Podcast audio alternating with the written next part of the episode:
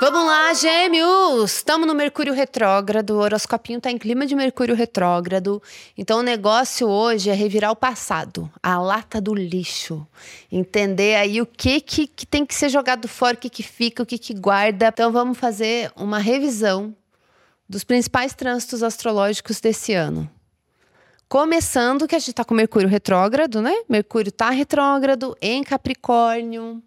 O Mercúrio que está ali, ó, futricando, vai, vai nas densidades. Capricórnio é um signo que bota o dedo na ferida, repensar algumas coisas aí, coisas que, que te afetam, coisas que você compartilha com outras pessoas padrões, repetições, que ah, de novo essa bosta. É, às vezes acontece.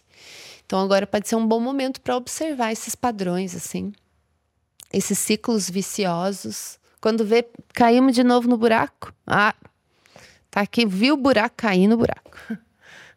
nem sempre ter consciência, nem sempre a consciência liberta, né? Às vezes a gente só tá vendo a coisa acontecer, mas a coisa continua acontecendo. Esse período de Mercúrio retrógrado vai até o dia 2 de janeiro. Traz um caos aí, um pequeno caos, mas principalmente assim, pensando em fim de ano, aquela coisa de rever pessoas, viajar, vai para lá, vai para cá. Às vezes pode ter mais, mais atrapalhamento. Na semana, nessa semana, na sexta-feira, dia 22, o Sol entra em Capricórnio e começa uma nova estação. Então a gente está nessa transição aí de Sagitário para Capricórnio. Mas o que mais interessa para o pessoal de Gêmeos é Mercúrio retrógrado, porque Mercúrio é o planeta regente de Gêmeos e na semana que vem Mercúrio fica retrógrado no dia 23, volta para Sagitário. Então aí pessoas do seu passado, relacionamentos, de amor, de trabalho, de treta, gente que você gosta, para retomar contato, gente que você não lembra por que, que ficou tanto tempo sem ver a pessoa, falar com a pessoa, daí você encontra a pessoa e daí você lembra por que, que ela ficou tanto tempo sem falar com ela. Gente que muda, as pessoas mudam, as vibes mudam. Eu acredito muito nisso. Passado bate a sua porta. Mercúrio retrógrado. Essa, essa é a vibe desse momento. Daí, pensando em 2023, no que rolou, os principais trânsitos desse ano. Primeiro, Júpiter. Júpiter estava transitando em Ares até maio de, até maio de 2023. E em maio, Júpiter entrou em touro. As coisas ficaram mais lentas. Mas pensa se aconteceu alguma coisa boa na sua vida no primeiro semestre desse ano. Coisas, faz uma lista, assim, vamos, vamos ser bem tilelê, vai. Vamos se liberar, gente. Não, sério. Solta em Sagitário, vamos, vamos viver. Foda-se. Faça uma lista de coisas boas que aconteceram nesse ano. Pode ser coisas muito simples, muito pequenas. Sabe aquela lista de agradecimentos? É meio que isso. Um ano tá chegando ao fim, o filme tá chegando ao fim, agora sobe os créditos e tem a lista de agradecimentos. Faça a sua lista de agradecimentos. Escreve assim. Pode ser a pessoas, as situações. Acho que pode ser legal fazer isso, tá? Porque Júpiter em Ares estava muito forte, movimentou muita coisa e tem muito a ver com esse, essa sensação de eu tenho amigos. Quem são os meus amigos? Quem são as pessoas que estão do meu lado? Eu consigo, eu tenho aliados, eu tenho, eu tenho segurança no mundo. O meu trabalho gera frutos, que frutos que meu trabalho gera, sei lá. Valeu a pena esses esforços? Coisas que poderiam ser piores e não foram. Isso é boa também. Então, coisas que você quer agradecer, é legal fazer isso, né? Isso traz, traz felicidade. Saber agradecer. Olha, eu tô da moralista. Eu tô a um passo de virar pastora. Mas isso com certeza vai passar, porque na sexta-feira o sol já vai entrar em Capricórnio, eu já vou voltar no meu modo ódio 100%. Então vamos aproveitar a temporada de Sagitário pra gente estar tá um pouquinho mais assim, ai, vibes, good vibes, que não sei se dura. Enfim, a Dej teve um outro trânsito importantíssimo esse ano, que foi Saturno entrando em Peixes em março desse ano. De março para cá, o que, que mudou na sua vida? Teve alguma movimentação? Ou melhor, teve alguma frustração?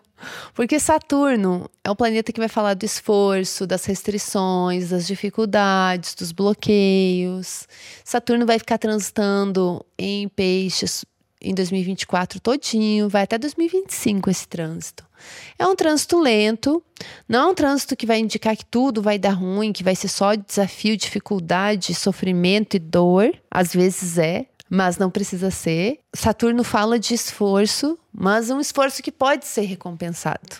Coisas da realidade, que a gente realiza, que a gente movimenta na prática. Responsabilidade, suas responsabilidades.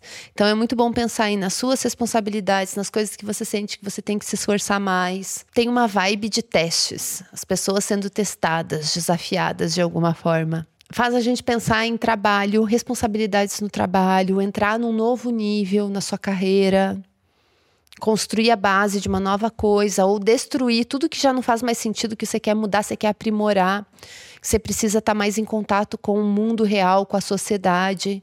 E qual é o impacto do seu trabalho nesse mundo, como o seu trabalho conversa com a realidade. E a sua responsabilidade, o que, que depende de você, do seu esforço e o que, que você sente que já deu tudo que tinha que dar, que você tem que fechar uma porta e tem que dizer não para começar a ter espaço para abrir outras portas. Tá? Mais ou menos por aí. É um trânsito intenso esse Saturno em Peixes, tá? É a sua desculpa astrológica perfeita. Quando você quiser reclamar, bota na conta do Saturno em Peixes. Quero falar para vocês que eu vou estar oferecendo um tarozinho para 2024, um jogo de tarô bem completo, uma tiragem específica que eu vou fazer para cada pessoa. Então, se você tem interesse, o link aqui na descrição desse episódio tem todas as informações de valores, a data que eu vou enviar o jogo no e-mail, formato, enfim, Tá tudo lá. Mas a ideia é isso: um tarozão para começar 2024 com as ideias bem organizadas e com objetivos, com foco. Nem que esse foco mude depois, tudo bem. É para ter uma linha de orientação. A ideia desse tarozão aí é para ter uma abordagem aconselhatória e de descrição, de entendimento das vibes, das energias. É, é, mais nessa vibe de suavidade, viu? Que vocês sabem que eu não trabalho tanto com essa coisa do, dessa previsão absoluta, ai, vai ter que ser dessa forma. Não é para gerar ansiedade. É para ajudar a ansiedade, te ajudar a preparar o ano, para você entender o que você quer para esse ano, o que está ao seu alcance para que você se movimente. Com conselhos do tarô, que sempre é uma coisa maravilhosa. Então vou deixar o link aqui na descrição desse episódio. É isso. Essa foi uma recapitulação, uma breve recapitulação desse ano. Joguei aqui um monte de perguntas, vocês pensam aí que na semana que vem a gente volta para falar das vibes de 2024 tá bom? Até lá. Beijo!